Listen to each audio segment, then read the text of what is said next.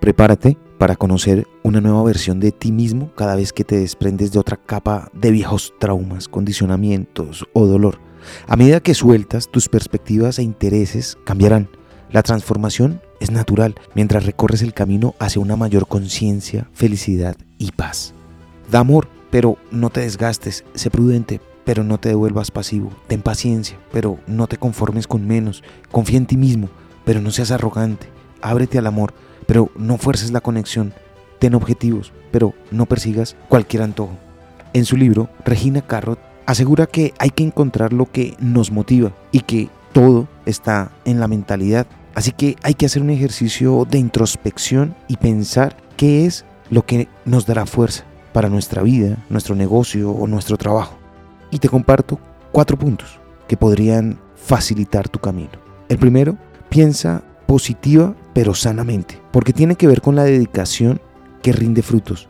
Nadie se vuelve un experto de la noche a la mañana y todos necesitamos una práctica constante.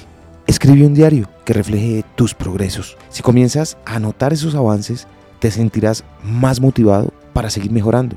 Tener metas claras hace que tu mente pueda organizarse poco a poco. Esa meta que se veía tan inalcanzable se convertirá en un objetivo tangible. Lee como mínimo una vez al mes un libro sobre el tema que más aporte a tu formación. Así podrás ganar mayor conocimiento en lo que quieres lograr. Por último, rodéate de gente que te sume en lugar de restarte. Y esto es muy importante porque en la vida te encontrarás con algunas personas que te impulsarán a mostrar lo mejor de ti, a seguir adelante, a no rendirte. Pero también te encontrarás con otras que te restarán. La sabiduría popular asegura que quien no sabe para dónde va, cualquier camino le funciona. Ahora piensa, ¿tienes claro el objetivo que quieres alcanzar? ¿Tienes claro hacia dónde quieres dirigir tus esfuerzos? Lo aprendí en la vida, está en los libros. Soy Lewis Acuña, arroba libro al aire en Instagram.